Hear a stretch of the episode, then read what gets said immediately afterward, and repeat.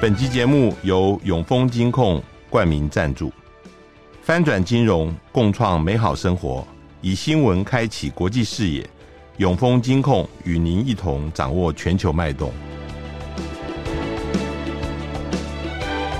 大家好，欢迎收听联合开炮，我是郭崇伦。呃，最近日本呃又爆发了这个现金的这个呃丑闻哦。呃，这个事情呃，到目前还在进行当中，呃，似乎有逐渐还要再扩大的一个迹象。这个对于现在目前执政的自民党政府，尤其是岸田首相，会有什么样影响？呃，会对于现在最大的派阀，呃，也就是安倍派，造成什么样的冲击？我们今天访问福大的日文系的呃教授，也是我们老朋友何世胜何教授，何教授好。诶，崇伦兄，各位听众，大家好。呃，我我首先是想要从呃十九号啊，因为东京地检的特搜部啊，呃，也就是以前我们的特侦组嘛，他就是涉嫌违反那个政治资金呃归正法呃为理由，他现在派这个派人进到安倍派还有二阶派的这个事务所开始搜查啊。那这个是呃很久以来，大概快二十年以来，日本呃发生的这个第一次的这样的事情。之前呃我们看到现金的这个疑云一直是有的啊，但是已经很久没有了。能不能谈一下这个事情呃对于日本现在目前政治的影响跟它的重要性？呃，当然这里面这个最呃最重要的一呃一个影响就是。给日本国民，就是似乎有一种，就是说金权政治又回来了。嗯，那我们都知道，这个在呃过去田中角荣，田中角荣基本上是操作这个金权政治的各中高手嘛。那他的名言就是这个政治と金，那我们翻成中文就是政治跟钱。事实上，这本来政治就是要。要钱，这个才能够运转哈，这个这个大家都知道哈。不过就是说，呃，这田中基本上哈，这个呃呃呃呃，他搞的就呃这个呃政治就是用钱去去决定政治哈。换言之，就是呃，一般日本国民这个把它把呃把把这样的一个政治，就是说这个称之为叫金权政治。那他们是深恶痛绝。那我们都可以看到，就是说在冷战结束之后啊，那日本这个他们。呃，这决定要去变革日本政治哈，那这呃呃这里面当中很重要的一个就是如何的去去去消弭过去的这个冷战时期自民党的这个陋习。那不过呃呃岸田主政的这这个这个期间哈，这个呃爆发出这样的一个这个呃案子出来哈，那那似乎又让呃这老百姓呃这个认为就是说呃整个冷战呃从一九九一年结束到现在哈，那他们似乎白忙一场。嗯，嗯，那不过不过这个风波当然呃也冲击到岸田文雄，因为岸田文雄现在是总裁嘛哈，也是日本的一个首相。那所有党里面的事情，基本上最后都是要兜拢到他手上，这个由他来处理。那当然，最后的政治责任他也很难推卸。那不过这件事，事实上对自民党的派阀，当然影响最大的哈，就是刚刚崇伦兄讲的，就是说这个呃呃阵容最壮大的，这到现在大概成员大概还有一百名上下的安倍派。安倍虽然这个在去年七月这个呃呃被暗杀身亡哈，可是他这个派阀呃那还是保持壮大哈。到目前为止啊，这个他还是这个自民党里面的这个呃呃制王者。为什么？因为他人最多。那任何的这个派阀，如果你要这个领导自民党，就是换句话说，你要取得这个自民党总裁的位置，那安倍派当然是是是重中之重。他他他。支持你，你你就是总裁；那他不支持你，你就不是总裁。那虽然他自己的派阀在在上一在这个呃两年多前哈，他是支持岸田文雄。那不过这岸田文雄这个呃呃呃主政的期间，当然也给安倍派。呃，很大很大的这个空间哈，他他他整个内阁里面，包括党的执行部，大概都是安倍派的人哈。那个那那，所以事实上这件事情当然呃会影响到这个岸田内阁，不过对这个自民党内部来讲的话，影响最为这个严重的，带这最冲击最大的哈，那还是回这回归到。呃哪一个派系涉案最深，那哪一个派系当然呃可能在这一波的这个这种减掉的这种这个呃调查里面哈，那那那他。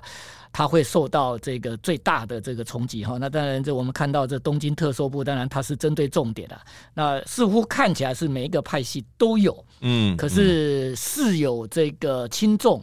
那他们当然呃抓先抓大的哈，那个呃那东京特搜部当然针对两个派阀，一个是安倍派，另外一个是二阶派，那二阶派事实上它是属于自民党里面的第三势力。那它不属于安，它不属于清河研究会，是安倍派的清河研究会，它它也不属于岸田所属的红池会哈。那他们称之为叫做第三势力。那不过二阶派这个他的掌门人，当然我们我们呃关心日本政治的人并不陌生，就是二阶俊博。那二阶俊博有很好很好的这个跟企业界之间的关系哈，特别是日本旅游业者，我们都知道这个过，而且他在过去日中关系里面，他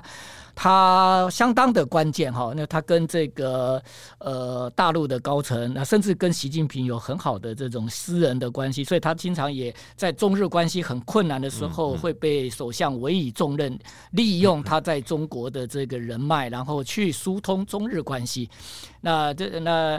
呃，所以他的募款能力也很强。我们如果说看呃，他们公布的按照政治献金规呃规规制法哈，这个呃所公布的这个，就是说各个各个派阀他的这种这个呃募款的这个能力哈，那事实上整个整个二二阶派是自民党里面第一名哦。他的人数没有第一名，可是他的钱是第一名。哦，那那所以这一次你看这呃，我们呃可以可以可以看得出来，这个东京特特搜部事实上，他也就是打击重点哈、哦，就是放在这两个这个涉案情节最深的安倍派以及这个。二阶俊博的这个派系哈，那所以他们第一波大概是针对呃这两个这个呃派阀，然后去进行搜索哈。那那但是搜索的结果，但我们目前并不清楚了。不过就这一次可能呃跟过去我们在安倍晋三首相的时候，呃事实上我们也也听闻很多这个有关政治现金的问题，对不对？可是这一次不一样啊，他这一次这个呃基本上是一种就是说你派法里面的。系统性的犯案，嗯嗯，那日本的司法单位对于就是说你个人的这样的一种哈，这呃这呃的违法的处理，跟整个组织的这样的一个这种系统性的犯案，那基本上他们会有不同的一个态度。那所以这也是也可以看得出来，就这一次为什么为什么这个造成日本政界这么大的这样的一个这个震撼？对我我想特别呃请教，就是说。因为这里面的关键是呃东京地检的特搜部了哈，那嗯、呃、这一次据说是呃由呃有一个教授来举发的，就是神户大学的神户学院大学的那个政治学教授上写博之哦，那嗯、呃、这是怎么样？是以前就已经知道了这些政治人物。政治派系他们有私下的政治献金，这里面涉及不法，然后是等到一个契机来发动呢，还是说，呃，单单这个人的举发，因为这个人这个教授其实是长久以来真是非常注意这个政治现金绯闻的这呃丑闻的事情，那呃，因为这一次的检举信，呃，让这个东京地检不得不侦办了。呃，当然，呃，这位教授是在日本的那个政呃的政治学界哈，这这那个他在研究那个呃，刚刚我们讲的就是有关于那个呃呃政治资金的这个问题的哈。嗯嗯嗯、那呃，不过他的资料怎么获得哈？那当然，这个呃呃，这目前我们 我们并不太清楚。那他或许也会去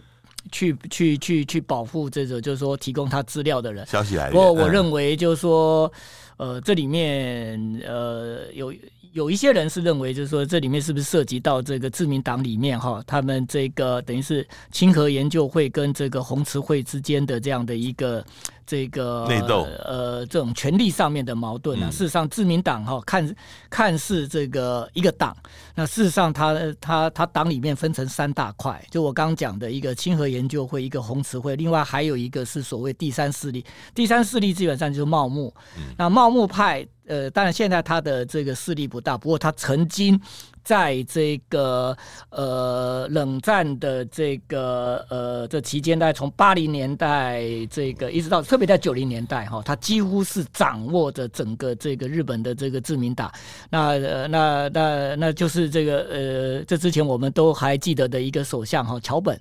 那那事实上。呃，茂木派事实上就是从桥本派来的。那桥本派是从哪里来？桥本派当然是是这个从竹下派。那竹下派再往上的话就是田中啦。嗯，所以事实上这个就是说第三势力，事实上它这个脉络是从佐藤荣作到田中，然后当然田中跟这个足下之间哈，这个。田中角荣的女儿，这个田中真纪子，日本的外相哈，他也非常不谅解这个足下派。他当时在九，在一九这这个呃呃九一年之后哈，你看那个他父亲这个那个时候是这个等于是足下派的宗师啊。可是他认为就是说这个足下登这些人很没有江湖道义，嗯、他趁着他爸爸落难的时候篡位。篡位 所以他蛮好玩的哦，这当时我们记得二零二零零一年日本出了一个首相，对不对？他大张旗鼓的说要打破日本的派阀，要打破日本的这个这个金权政治。小泉对小泉对，嗯、他那时候在那个呃对日本的群众进行演讲的时候哈，他是很有魅力。然后他他经常这个跟这些跟这些群众这个喊一句话，就是说我们大家一起来打倒自民党。你看他。他自民党总裁哎，他在喊说我们大家一起来打倒这个自民党。你现在就可以，我们台湾现在也在选举嘛哈，你很难想象，就是说不管是赖清德或者是侯友宜，对不对？他这个站在街头讲，我们现在一起打倒。如果赖清德讲，我们大家一起来打倒这个民主进步党。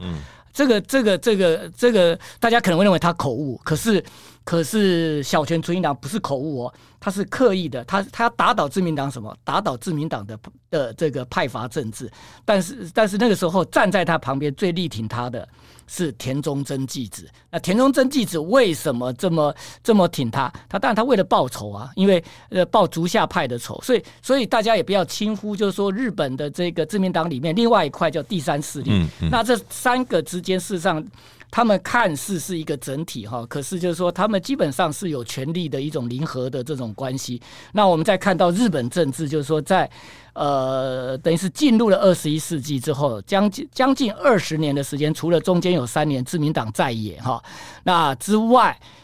那事实上自民党这个呃，如果掌权的时候，像事实上。呃，几乎都是控在清和研究会，所以这也造成，就是说日本日本的政治，我们过去出现了一个名词，叫做安倍安倍一强，换句话说，安倍独大。那时候我我们在研究日本政治的时候啊，这个呃呃，在在在他们的圈子里面哈，他们就有一句，他们就讲，对不对？在自民党内，除了安倍之外，没有其他的人；在自民党之外，没有其他的政党。换句话说，安倍代表日本政治。哎、那现在啊、哦。在这个呃东京地检特搜部去搜查之前呢、哦，其实呃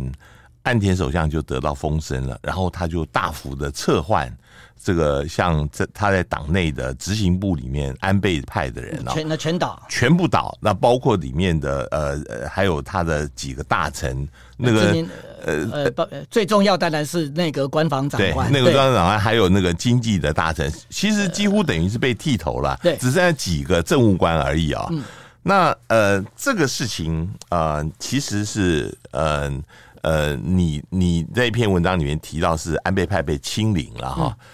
这个事情长远来看会对这个整个呃自民党会造成什么样影响？因为因为老实说。其实安倍派在抱怨，就是说现在的岸田他的支持度很低啊。那呃，岸田是借由这个整肃安倍派的关系来提升自己的自民呃支支持度。那但是这里面又同时呃也碰到现在东京地检在。大幅的搜索，可能这个不会只有安倍派而已，甚至可能岸田本身也会惹火上身。你觉得他会怎么样来考虑这个事情？呃，当然，事实上刚才讲的没错。你说这个呃，岸田派是不是可以啊？这个全身而退？换言之说，你的派阀没问题吗？是啊，安倍派也有人这样警告他哦。对，这个因为事实上他们。他这样子搞安倍派，安倍当然不爽啊。安倍派也讲了，这个好啊，你把我都都弄走哈，那你保证未来的这样的一个调查里面不会不会有你们这个岸田派的这样的一个问题出现？对对，事实上现在也有一些呃报章可能就是呃安倍派放出的消息，说岸田自己那个整个政治现金也不是这么干净的嘛，对不对？对那个像之前这个呃岸田呃他不是把那个旧统一教对啊清理掉，因为那个那这件事情的爆发当然是是跟这个安倍晋三被遇刺有这个有关哈。那那遇刺之后就爆发了一个这个呃问题，就是呃旧统一教跟这个呃安倍派之间有非常紧密的这样的一种关系。那结果这岸田就。卯起来打，然后把旧统一教那个等于是这个呃，打算把它解散掉，但是这要最后经过日本司法的这样的一个这个呃呃判决下来，可是他已经进入到就是说送送交司法，然后去去去去去取得这个他解散旧旧统一教的这样的一个这个这个发动权。哈，那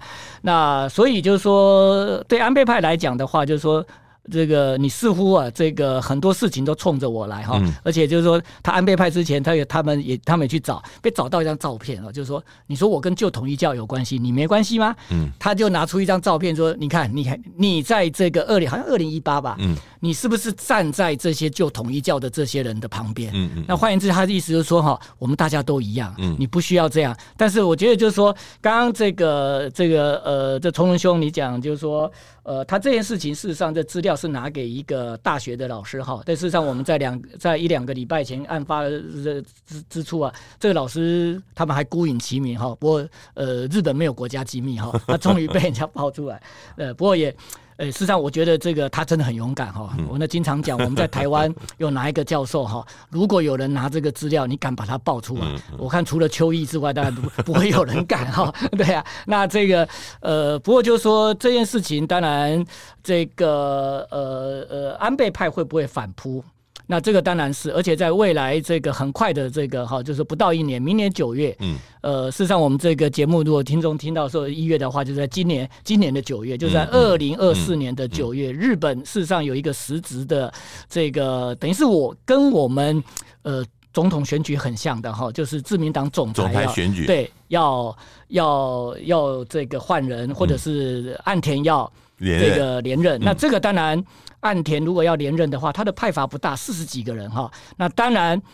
他必须得到其他派阀的支持。那这个这个当然他的支持可以来自我刚刚讲的第三势力，就是茂木派这些人。那另外一个当然就是说，他对他最重要的大概就是麻这个麻生太郎。如果麻生太郎也支持他，然后茂木这些人包括二阶，也也挺他，那他加在一起的话，那当然他的势力是超过。超过这个呃安倍派，安倍派不，我我打个岔啊，因为呃当初岸田上来，其实呃原来还在的安倍晋三并没有反对，甚至是有暗中支持他上来的，所以他在上来以后，呃其实嗯、呃、岸田跟安倍派是维持一个合作关系，嗯、那党里面的重要职位、内阁里面重要职位也都大量引用安安倍派。但是这样子一来，等于是两边撕破脸了哈。嗯，那撕破脸，他一定有一个准备。他是预计在二零二四年的总台选举里面，他是想把安倍派整个弱化呢，是把它分裂掉呢，还是怎么样？他是准备用什么方法来对付安倍派？当然，安倍派刚刚从兄问到重点，有没有矛盾？当然有。实际上，安倍派不是在占最强的。我们刚刚讲说，安倍之外，对不对？自民党里面没有其他人，但是安倍在的时候。那当然也不是说人这个我们讲的哈，这人走茶凉哈，就是说他现在基本上安安倍派还叫安倍派，就知道哈，这个他们多么尊敬安倍。他们现在用联合联合联合这个领导的，就是由这个秋生田光一跟西村，他们这呃他们这些人组了一个叫五对五个，所以他们最近这五个人五个人全部落难哈，全部中箭落马哈。那那这安倍派事实上还有一还有另外一挂。事实上就是这个呃福就是福田，那那福田的话，当然是这我们都知道这个呃这以前跟我们中华民国关系很深的这个福田赳夫，嗯，那福田赳夫到到呃呃，当然他的孙子现在就是福田达夫哈，那现在在这个安倍派里面，当然他是一呃。它是一个势力哈，而让福福田的这这个势力跟安跟安倍的这个势力基本上是有矛盾的，所以是是所以说安倍派当然也存在着这个分裂的这可能。如果他不掌权的话，那当然明年九月是一个关键，就是说如果明年九月那安倍派没有办法把这个权力拿回来的话，对不对？那你可能在下个三年你也找你也拿不到权利。那这样加起来的话，你几乎大概就五六年。时间，你并不是自民党里面的这个长汤瓢的人哈，那这样子，当然安倍派是存在着这种就是说分裂的可能，就如同。之前的我们看到红池会，对不对？不止不掌权，你就四分五裂哈。那所以就是说，对岸田文雄的话，我觉得他他目前他想做的就是把过去的这个红池会找回来。这里面当然这最重要的就是我刚刚讲的，就是呃，现在河野所在的麻生派。嗯，那如果他能够回来的话，那那整个这个红池会大概就可以 overcome。嗯，安倍派，那再加上安倍派如果被裂解成功，那这当然这个整个安倍派的这个在自民党过去二十年这影响力哈，那就大幅的弱化。是，那如果是这样子的话，呃，逻辑上来讲，他这一次整个内阁改组或者是党内改组，他应该要。更积极的跟那个麻生那边来招手啊，用麻生的人。可是这一次，我们看到最重要的官房长官哦，是用他岸田自己的人，就是呃，林方正。林方正，林方正以前当过外相，他现在做这个官房长，官房长官是最重要的一个内阁职位。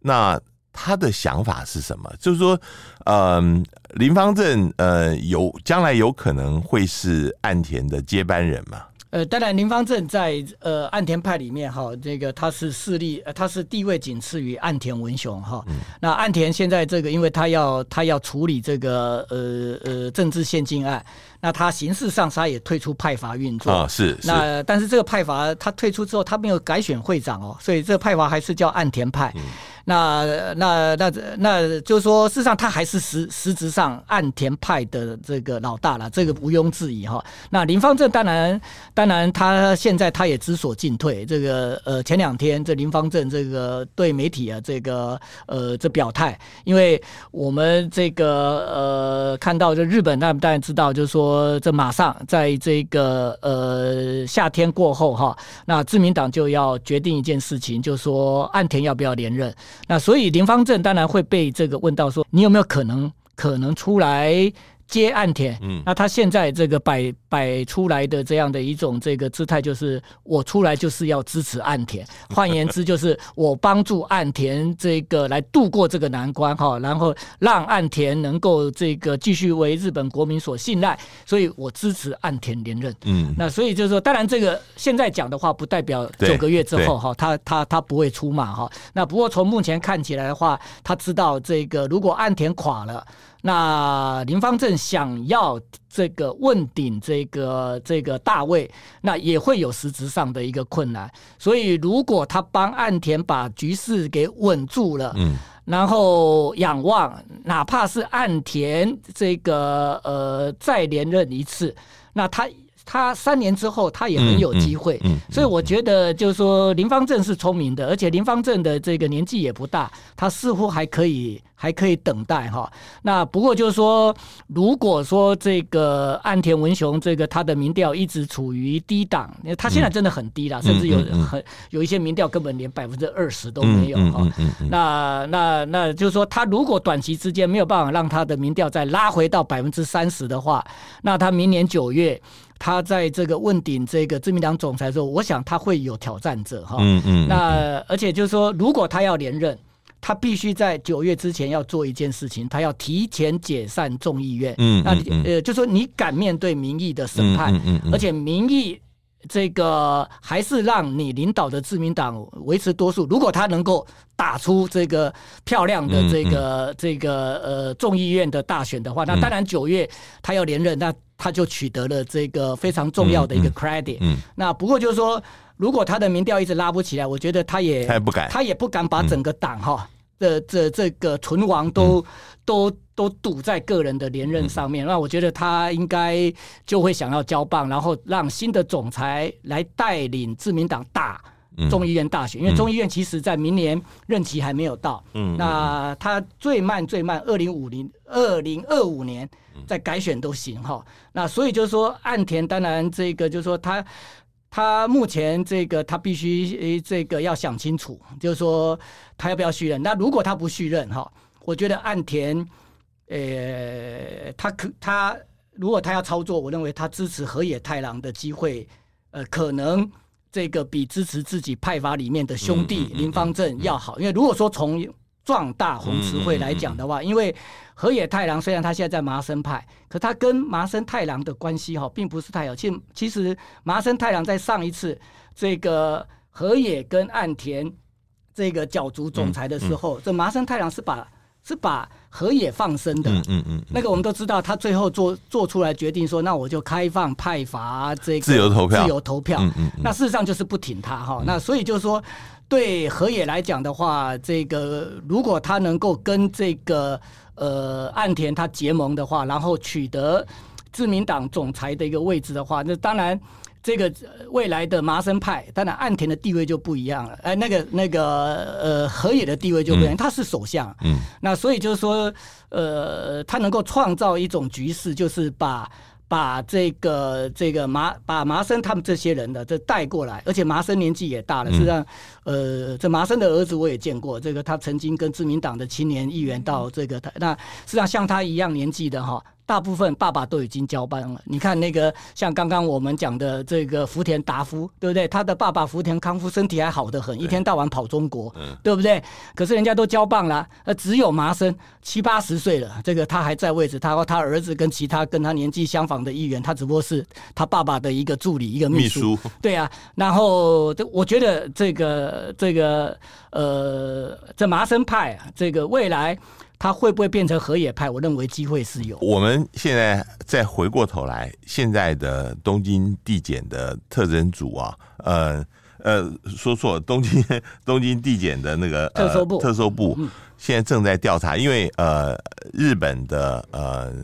议会现在休会期间，然后一月才要重新的复会哈。那在这个期间，嗯、呃，大家对于这个嗯。呃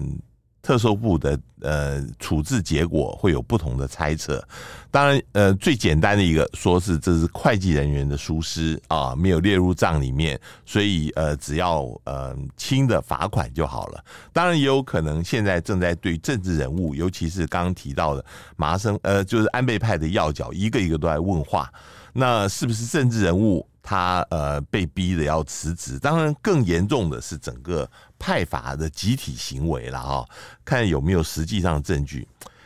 这个是不是嗯、这个东京地检是？呃，他有很大的裁量权，可大可小。因为过去呃，在处理这种政治现金丑闻的时候，也有不同的处置方式嘛，都用罚金嘛，对对对。那甚至于很多调查之后，然后认为你饭后态度良好，就用所谓的这个缓起诉，对啊，这个他们叫做起诉犹豫，对啊，嗯嗯、那个那。那不过就是说，他们这一次事实上，我刚刚讲的，在节目一开始我说，他们这次是基本上是整个系统系统性的，而且根据个别议员的证词，虽然他们那个声音经过这个处理哈。那他们的证词基本上，这个可能对个别派阀都是不利的，因为他们在拿他们这个等于派阀里面的人跟他们讲说，你超卖的这餐券，这个钱你就拿走。嗯嗯。然后，因为事实上我跟大家这个说明一点，就是说派阀其实他们就要维持，就是你要提供政治资金给这些小孩，给这些小朋友。嗯。那如果你没有这个能力的话，基本上你派阀很难维持。那以前田中的时候，那很方便啊，对不对？因为这个派阀，他基本上他可以用派阀的这个名义去挡狼，挡狼之后，这个整个整个资源是放在派阀这边，然后派阀再分配下去。你要选举，你要干，甚至于你要出国，到这个派阀的老大那边，派阀都会给你一个红包，哎，红包啊，就是为你壮行，对不对？然后这个，但是现在。政治政政治现金规制法就是说，它规定就是说，日本的这个政治献可以给个人，但不能给派阀。嗯，那你派阀在这样情况之下，你如何你如何去创造出你的凝聚力？那当然就是他们才搞才发明这样的一个参券呢。那参券事实上这行之有年了。那那但是这参券事实上这个当然可以募款。这参券的话，基本上就是说为派阀募款。可是就是说派阀在募款的同时，基本上也让这些这些议员啊，你能够从中获利，或者你超卖，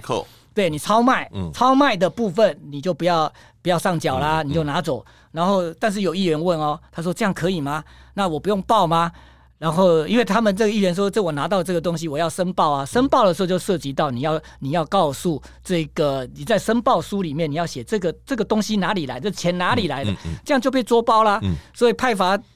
的相关人就指示他们，就说你不准讲啊，你讲了的话，以后这种东西就都没了。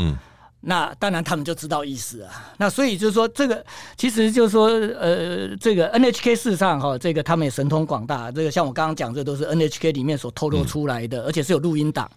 那这些录音档的，事实上，呃，可能都对目前的这个哈，这个呃，他们这个派阀内部的这样的一个，特别是安倍派那种系统性的哈，去刻意的去钻这个政治规金呃，政治献金呃，政治资金。这个呃规政法的这个漏洞，呃是是是确实的哈。那所以这个他们这一次事实上很多这个呃在一些分析里面，他们认为就是说这可能跟上一次跟这个之前的这个，甚至安倍自己也涉及到所谓的赏樱会，对不对？对，可是那个都都是，而且这个赏他们后来就是秘那个是秘书自杀，对，秘书自杀，但是秘书有留下。这个一些一些文字，而且那个这秘这个他后来这些文字被被人家掌握之后，人家认为这个秘书真的是这个替组织这个、嗯、这个受过了哈。那所以就说，其实这次的东京特搜部事实上也士气大振啊，就是说以这以前他们就知道你安倍派在搞一些。嗯有的没的，只不过是一一来安倍太强了，嗯，没无无人敢因其风，嗯。第二个就是说，这个可能到最到最后，你这个这秘书出来扛这个责任的，而且死了，死了之后，这个后续的调查就等于是断线了。那他们办不下去，可是这一次他们真的这个就是说机会来了，这一次。要把你绊倒，嗯，那个，而且他们过去的那个他们资资料的统计，就是安倍派在过去这种，就是说，呃，透过这样的一种方式所累积的这种不当的这种政治资金，大概在五亿日元到十亿日元，嗯嗯嗯嗯，那这个金额不能算小。就是说，这个，所以东京特搜部这一次会会不会雷声大雨点小？那这个一般认为，呃，或许这一次的这种这个呃这样的一个这个丑闻，跟过去的就是说被归类在个人嗯个人行为，这个是不同层次的。嗯、对，呃，这个当然呃，我们在未来的呃一年当中会看到这个各种不同的情况嘛，哈。刚刚何教授也说了。呃，最坏最坏就是呃，岸田他不连任总裁，嗯，而找河野或者是林方正来作为他的继任者，然后度过这个危机。但是呃，会不会有可能这个仍然嗯、呃、查的范围太大了，然后国民非常的愤怒，会导致像一九九三年就是金丸信的那个危机呃丑闻之后啊，呃，导致自民党。在一九九三年的选举里面没有办法过半，甚至那个时候啊，这个呃变天的一个情况，对对对，当然这有可能，这个所以他们现在就是说，你看呃，安倍派这个呃几乎被清零哈。那不过就没有人这个就说、呃、敢开口说，那我们解散国会，对不对？因为现在不是，而且特别就是你刚刚讲的，明年一月这个国会开议，马上处理一个就是下个年度的日本的政府的国家总预算。呃，那可能听众说明年一月不是已经新年度？没有，日本的新年度是在四月一号，所以一月他们开始的这个最重要的是通过这个呃下个年度的。这国家总预算案哈，那那那，但是这总预算案过了之后哈，可能呃岸田就必须要做决定了。就我刚刚讲的说，要不要连任？要连任，大概就要解散国会。那解散国会当然要承担一个风险哈，就是说呃会不会把整个自民党都输掉？当然他要看他这很短的这段时间哈，他真的有没有办法，就是说这个呃让国民去看到，就是说你红池会跟。清河研究会哈是不一样的，换言之就是说你要让日本国民这个这个相信，就是说呃你有能力，这个来来这个解决呃你。现在自民党所传出来的这样的一个这种政治丑闻，所以他说我要去修改这个呃政治资金归正法，只不过说他整个修正的方向我们不清楚。那个他只是在前天的演讲吧，在那个呃呃 Christmas 之前哈，这个他演讲，他的这个跟老百姓讲啊，我要来修这个法，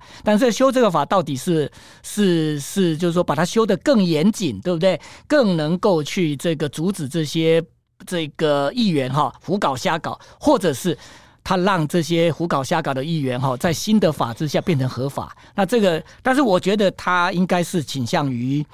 前者啦，因为我觉得，如果他是让这个，就是说这些这些犯法的这些议员，在新的这个法制呃这个修完之后，变得你这个行为在新法就不罚了，那这个我觉得日本国民可能也会跳脚哈。那所以就说，呃，他一他就用这个修法，那但是他事实上他最重要的，刚刚讲的就是说。你现在既然把这个安把这个安倍派都弄出去了，对不对？安倍派以前那些公公婆婆们哈，看着你，让你这个安倍经济学哈，呃，挥之不去。那所以啊，你你之前开出来的这些经济支票没有一个兑现，对不对？你那什么新资本主义，什么令和版的所得倍增，你东施效颦去效法你的你的政治师傅池田勇人。不过你人家池田勇人是很厉害，真的让日本国民所得倍增。那你呢？日本的。工资涨不上去，然后那个日本的那个通膨率大概已经，它现在通膨率基本上是比一九八零年日本经济处于过热状态的那个通膨率还要高。嗯嗯嗯。